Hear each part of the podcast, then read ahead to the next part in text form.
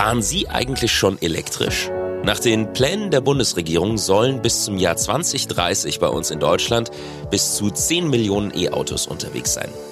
EU-weit wird alles daran gesetzt, klimaneutral zu werden. Das bedeutet riesige Anstrengungen in allen Bereichen. Im Mittelpunkt steht da oft unsere Mobilität und die verschmilzt immer mehr mit dem Gebäudesektor. Welche Herausforderungen da auf die Vermieter zukommen, wie wir von Norwegen lernen können und wie wir in Zukunft komfortabel und zuverlässig unser E-Auto laden werden. Darüber spreche ich in dieser Episode mit Tim Kreklo. Er ist verantwortlich für den Bereich Mobilitätslösungen bei Techem. Mein Name ist Daniel Fischer. Hallo. Der Techem Podcast. Immobilienwirtschaft connected. Tim, grüß dich, hallo. Hallo. Warum muss ich mich als Vermieter mit Elektromobilität und Techem E-Charging überhaupt auseinandersetzen? Es ist äh, ein sehr spannendes Thema, weil Elektromobilität ist ja generell nichts Neues. Es gibt es ja schon sehr, sehr lange. Ähm, seit 2012 ist es auch gesetzlich geregelt. Aber es ist jetzt so, dass man gesagt hat, jeder Mieter und jeder Wohnungseigentümer hat erstmal einen grundsätzlichen Anspruch auf eine Ladestation. Das heißt, ich als Vermieter muss mich damit auseinandersetzen, wenn meine Anwohner auf E-Mobilität umsteigen, dass ich da entsprechend eine Lösung entweder dulden muss oder selber mich um eine Lösung kümmere. Und äh, der Gesetzgeber hat es deshalb gemacht, weil bisher natürlich wenig generell passiert ist. Und das ist ja immer ein Thema, wo kann ich mein Auto überhaupt laden und wer zahlt das alles? Mhm. Und dementsprechend hat man jetzt gesagt, wir wollen, dass man sich erstmal mit dem Thema befassen muss. Ja. Aber der tatsächliche Druck auf die Vermieter oder auf die äh, Wohnungswirtschaft generell kommt eigentlich aus dem Bedarf heraus. Das heißt, wenn die Anwohner E-Fahrzeuge haben oder darüber nachdenken, darauf umzusteigen, dann muss ich mich damit auseinandersetzen. Aber der Druck kommt ja nicht nur vom Gesetzgeber, ne, sondern auch von vielen Mietern mittlerweile. Also das, was früher der Internetanschluss war, das ist heute die Wallbox.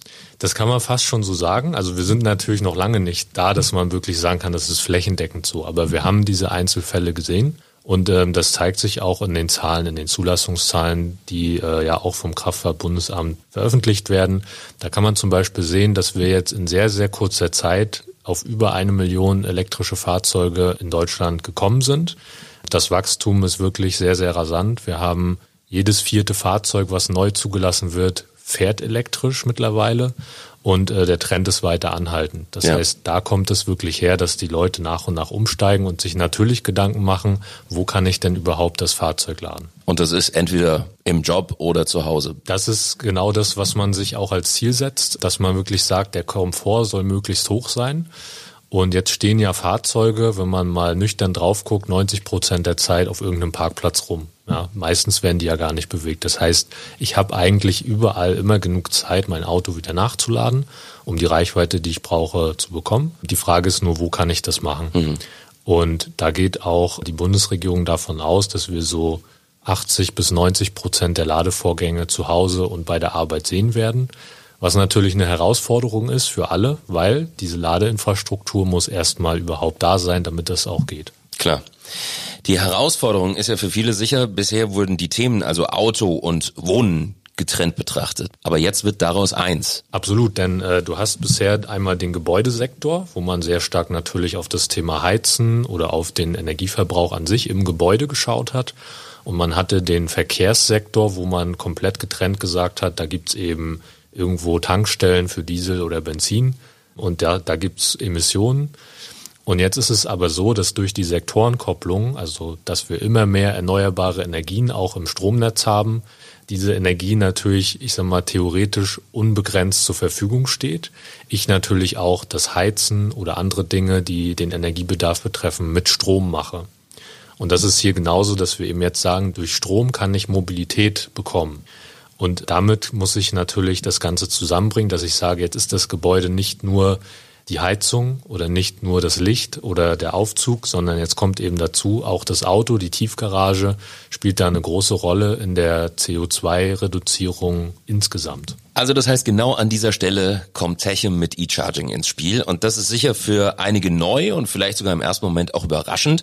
Aber wenn man genau drüber nachdenkt, und ich habe dir auch zugehört, was du gerade erzählt hast, eigentlich ein logischer Schritt. Genau, denn ähm, was, was zeichnet uns aus? Wir sind in den Gebäuden, wir kennen die Gebäude auch zum großen Teil, wir kennen, äh, wie ist das aufgebaut, wer sind die Nutzer? Und können darauf aufbauend eben sagen, hey, wenn wir da sowieso schon eine Heizkosten- oder Betriebskostenabrechnung machen, wenn wir dort sowieso unsere Rauchwarnmelder drin haben, das heißt die Immobilie eigentlich kennen, dann ist der Schritt zu sagen, warum nehmen wir nicht das Thema Ladeinfrastruktur mit in unsere Immobiliendienstleistung auf und äh, bieten das unserem Kunden mit an, denn wir wollen ihm ja das Leben leichter machen mit unseren Services, die wir heute schon haben. Und das hier ist ein nächstes Thema, was ihm ja Schmerzen bereitet, denn er muss sich damit befassen. Der Druck wird immer größer durch steigende Zulassungszahlen. Das heißt, letzten Endes braucht er Unterstützung und wir sind schon im Gebäude drin, haben schon den Draht und deswegen können wir sagen, hey, da können wir auch unter die Arme greifen. Und ihr habt Erfahrungen gemacht, zum Beispiel in Norwegen und das, was ihr da gelernt, gesehen habt, das kommt jetzt euren deutschen Kunden zugute. Genau, also Norwegen ist ein wirklich sehr spannender Markt, weil der ist uns einige Jahre voraus, was die Elektromobilität angeht, aus mehreren Gründen. Man hat dort viel früher angefangen, das Ganze zu fördern. Wir haben dort auch natürlich deutlich niedrigere Strompreise. Die haben äh, sehr viel Wasserkraft. Das heißt, da ist schon alles erneuerbare Energie und sie ist gleichzeitig sehr günstig. Das heißt, der Umstieg auf E-Mobilität kam sehr viel oder sehr stark von allein. Und jetzt haben wir dort, um das mal in den Vergleich zu bringen, 80 Prozent der neu zugelassenen Fahrzeuge sind elektrisch. Ja, also das ist enorm, wo wir jetzt in Deutschland noch bei 20 bis 25 Prozent stehen. Mhm. Aber die Trendkurve sieht identisch aus zu Norwegen vor ein paar Jahren. Und das ist das Spannende. Und da kamen die Kunden ganz automatisch auf uns zu und nicht andersrum. Denn die haben nämlich genau das gesagt. Die haben gesagt, Techem, ihr seid schon im Gebäude, ihr macht das schon für mich und ihr nehmt mir hier sehr viel Arbeit ab.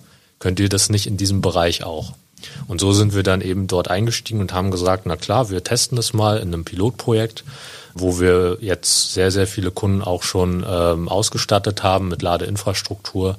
Und dabei haben wir eben festgestellt, dass es nicht nur darum geht, dass man eine vernünftige Abrechnung macht. Das ist natürlich wichtig und auch der Kern unserer Leistung. Aber überhaupt, dass die Ladestation an dem Parkplatz steht, dass die nutzbar ist, dass die elektrisch sicher ist, das sind alles Themen, die wir dem Immobilieneigentümer da natürlich ja. gerne abnehmen. Also schöne Grüße an dieser Stelle mal nach Norwegen. Vielen Dank für den Input. Wenn ich jetzt als Vermieter sage, Techem, kümmere dich doch bitte. Wie läuft denn dieser Prozess ab? Also im Prinzip, und das hört man ja auch sehr oft, man braucht erstmal eine Transparenz.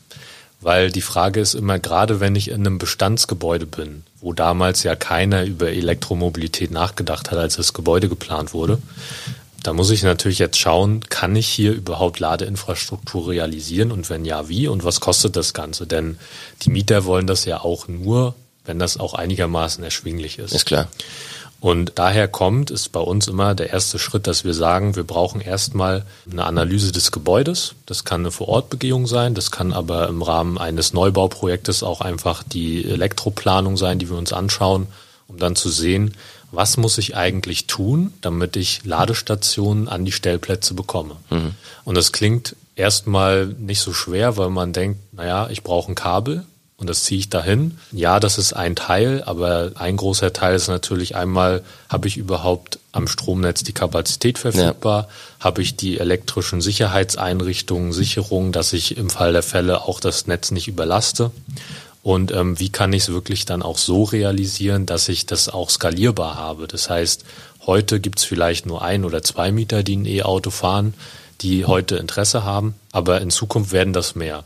Und idealerweise muss ich dann nicht wieder alles abreißen und nochmal bauen, sondern ich kann das so nachhaltig aufbauen, dass ich das nach und nach eben erweitern kann.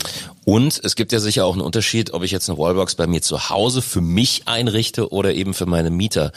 Auf was muss ich denn da als Vermieter achten? Das ist ein sehr, sehr wichtiger Punkt, denn auch das ist oft noch nicht präsent. Wir haben natürlich bei einem Einfamilienhaus einen ganz anderen Anwendungsfall. Denn du brauchst dort eigentlich nur in Anführungszeichen eine intelligente Steckdose, die ein bisschen regelbar ist, aber sonst eigentlich nichts können muss. Denn ich brauche kein Lastmanagement, es gibt keine anderen Stationen, die sehr viel Leistung abfordern. Und gleichzeitig muss auch die Ladestation selbst nicht abgerechnet werden, weil ich habe einen Stromzähler am Netz und da bezahle ich meinen Strom an den Energieversorger egal wo der Strom in meinem Haus hingeht. Mhm. Und hier ist es dann eben so, dass ich in einem Mehrfamilienhaus natürlich sehen muss, wer hat eigentlich wann wie viel Verbrauch verursacht. Denn ich möchte ja eine faire Kostenzuordnung haben. Und die kann ich eben nur sicherstellen, indem ich auch eichrechtskonforme Abrechnungen tatsächlich äh, darstellen kann. Das ist der eine wichtige Punkt. Der zweite Punkt ist, ähm, dass natürlich die Ladestationen untereinander kommunizieren müssen, damit ich eben keine Netzüberlastung hervorrufe.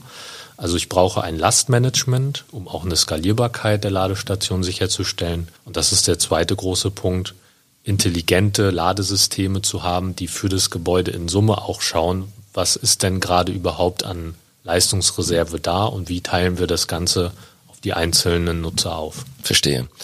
Also das heißt, Techem leistet nicht nur Beiträge zum Klimaschutz, sondern schafft auch Prozesseffizienz und Sicherheit in Immobilien und übernimmt, wie du gerade erzählt hast, übernimmt Betreiberrisiken. Wie haltet ihr es denn eigentlich hier im Headquarter Eschborn mit der Elektromobilität? Also ich habe gesehen, vorm Haupteingang, da sind zwei Wallboxen. Ansonsten? Genau, vorm Haupteingang ist quasi die, die Ladestation für unsere Gäste oder teilweise auch für unsere Dienstfahrzeuge. Aber was du natürlich nicht gesehen hast, ist die Tiefgarage. Da, da war ich tatsächlich schon, noch nicht drin. Da haben wir einige Wallboxen schon installiert. Einmal für die Mitarbeiter, aber auch für unsere Poolfahrzeuge.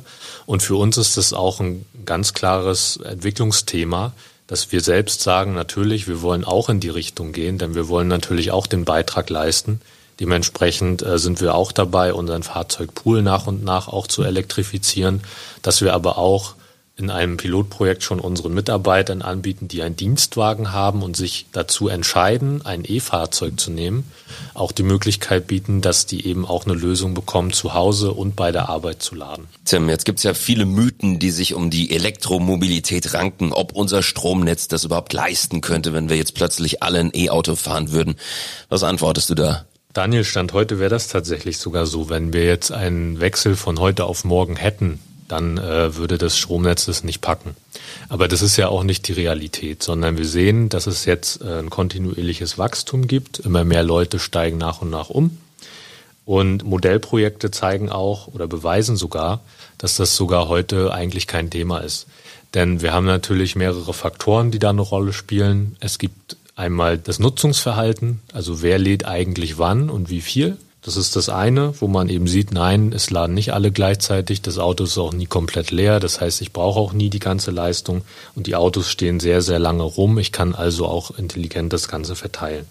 Voraussetzung ist dafür immer natürlich, dass ich auch irgendeine Form der Steuerung habe. Also ich brauche ein Lastmanagement, um sicherzustellen, dass, falls doch mal alle gleichzeitig laden, ich dann eben eingreifen kann, ohne dass das Netz überlastet wird. Das bedeutet eigentlich, wir brauchen den Netzausbau.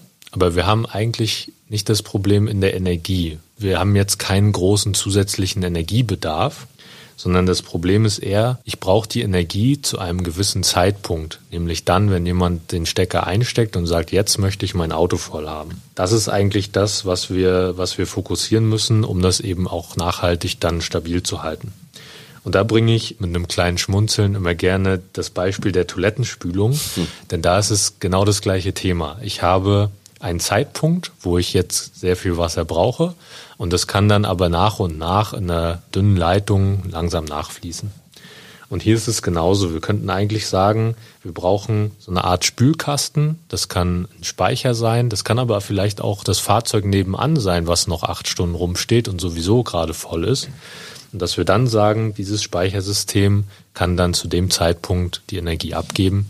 Dann haben wir auch die Netze entlastet und können uns da eben auch aus volkswirtschaftlicher Sicht einige Millionen und Milliarden sparen, wenn wir es einfach intelligent gestalten. Die Elektromobilität und auch die Ladeinfrastruktur, das steckt ja alles noch in den Kinderschuhen, also zumindest bei uns in Deutschland. Wo geht's denn deiner Meinung nach hin? Guck doch mal für uns in die Zukunft. Ist tatsächlich sehr interessant, weil wir haben ja Verbrennungsmotoren komplett durchentwickelt. Ja, also seit vielen Jahren sind wir da wirklich dabei, dass das komplett ausgereift ist. Und jetzt kommt sozusagen der Technologiesprung auf die Elektromobilität, die auch nicht neu ist, die sich aber im Zeitalter der Industrialisierung nicht durchgesetzt hat, einfach aus verschiedenen Gründen und weil natürlich die Umwelt damals gar nicht im Fokus stand. Jetzt ist es so, dass die Elektrofahrzeuge langsam aber sicher an Fahrt aufnehmen, also auch in den Stückzahlen, was natürlich für die Automobilkonzerne wichtig ist, damit das letzten Endes für die Kunden auch bezahlbar wird. Und das sehen wir jetzt gerade, dass wir das Wachstum haben, dass immer mehr Fahrzeuge unterwegs sind, dass auch immer mehr Ladestationen installiert werden. Aber den Stand, den wir dort sehen, das ist nicht der Stand, den wir in zwei, drei Jahren sehen werden. Denn das entwickelt sich gerade extrem schnell. Sowohl das Fahrzeug, ich denke, das kriegt man ja auch in den Nachrichten häufig mit. Man hatte damals irgendwie 50 Kilometer Reichweite, dann hatte man 200, jetzt geht's auf 400. Also da passiert enorm viel mhm. in sehr kurzer Zeit. Und das Gleiche passiert natürlich auch auf der Infrastrukturseite im Gebäude, wo ich heute eine Wallbox hinhänge, die ich sag mal, ein besseres normales Kabel ist, mhm. ähm, geht es eben auch dahin, dass man dieses Ladeerlebnis auch immer weiter optimiert.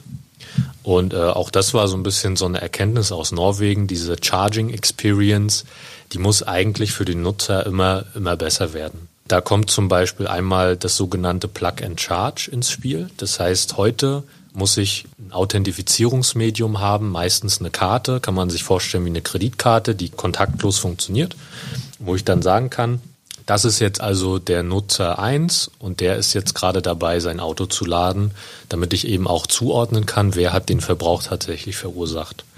Mit Plug und Charge hat man die Möglichkeit, dass man sich das spart. Das heißt, diese, diese Karten, die brauche ich dann nicht mehr, sondern das Fahrzeug authentifiziert sich selbst über einen eindeutigen Code und damit spare ich mir schon mal diese Authentifizierung des Nutzers. Das ist so ein Thema, was natürlich den Komfort deutlich erleichtert, weil du sparst dir einen Arbeitsschritt, wenn du nach Hause kommst, was ja angenehm ist. Das zweite ist dann das induktive Laden. Du musst heute den Stecker dann noch per Hand reinstecken. Wenn du jetzt nicht gerade den Luxus hast, eine Tiefgarage zu haben, sondern du bist draußen, es regnet gerade, das Kabel ist dreckig, du kriegst es an deine Hose, ja, also es sind alles so kleine. Das ist eilig. Genau, du hast es ja. vielleicht eilig und irgendwie geht der Stecker nicht rein oder was auch immer. Das sind dann alles so kleine Komfortfaktoren, die aber letzten Endes natürlich wichtig sind, mhm. ja, um auch die Akzeptanz des Themas immer weiter zu verbessern. Und da kannst du mit induktivem Laden dann einfach auf deinen Stellplatz fahren. Das Fahrzeug identifiziert sich selbst und der Ladevorgang startet dann, ohne dass du irgendwie mechanisch ein Kabel oder einen Stecker irgendwo reinstecken ja. musst. Und dann wächst natürlich auch das Thema Ladeinfrastruktur mit den Energieflüssen des Gebäudes zusammen. Heute wird das häufig als einzelnes Thema betrachtet. Ich habe irgendwie eine gewisse Reserve und die reserviere ich für Ladestationen. Und wenn ich aber das intelligent managen würde, dass ich sage, ich habe doch so, sowieso eine Photovoltaikanlage auf dem Dach, ich habe vielleicht eine Brennstoffzelle im Keller, das heißt, ich habe eine lokale Stromerzeugung und ich habe auch andere Stromverbraucher, kann jetzt das intelligent zusammenbringen, dass das Fahrzeug nicht nur ein Verbraucher ist, sondern auch in dem Sinne ein Speichermedium, weil da sind ja Akkus drin. Also wir haben ja dann Speicherkapazitäten ohne Ende, die durch die Welt fahren, die wir ja auch intelligent nutzen können. Und das ist, denke ich, das, was wir in den nächsten Jahren sehen werden, dass da ähm, viel mehr diese Themen Gebäude und Mobilität noch mehr zusammenwachsen und das dann auch Kosteneinsparungen bringt, wenn wir das kombinieren. Also sehr spannendes Thema. Wo siehst du da in Zukunft die Rolle von Techem? Also für uns ist das ein wichtiges Wachstumsthema, weil das einfach in unsere Story des, des Klimaschutzes und der Digitalisierung super reinpasst und weil wir eben nicht diejenigen sind, die beim Kunden klopfen, sondern der Kunde klopft bei uns und braucht da einfach Unterstützung. Und äh, dementsprechend ist es für uns genauso. Der eine Schritt ist natürlich, dass wir die heutige Lösung an Ladeinfrastruktur tatsächlich auch in den Markt bringen und äh, da das Leben der Nutzer und der Vermieter auch einfacher machen. Da haben wir uns selber auch festgeschrieben, dass wir bis 2025 mehr als 10.000 Ladestationen im Feld haben wollen, die auch wirklich ausschließlich mit Grünstrom betrieben werden. Denn die Elektromobilität bringt uns natürlich nichts, wenn wir dann den Kohlestrom reinladen. Dann kann ich lieber äh, Diesel tanken. Sondern wir müssen natürlich auch im Gebäude an sich oder auch vor allem, wenn man das Beispiel eines Quartieres verwendet, gucken, dass wir einmal die Energieerzeugung immer weiter in Richtung Klimaneutralität bewegen, die Verbraucher eben optimieren und das auch alles zusammenwachsen lassen. Und das ist da unser Ansatz, vor allem in, in größeren Wohn- oder Mischquartieren zu sagen, wir können wirklich die gesamtheitliche Energielösung da auch mitbringen. Tim, vielen Dank. Ich merke, es ist dein Thema, man merkt dir die Begeisterung an und es war sehr spannend, dir zuzuhören. Dankeschön. Danke, Daniel. Hat mir auch Spaß gemacht. Der Techem Podcast. Immobilienwirtschaft connected mit Daniel Fischer.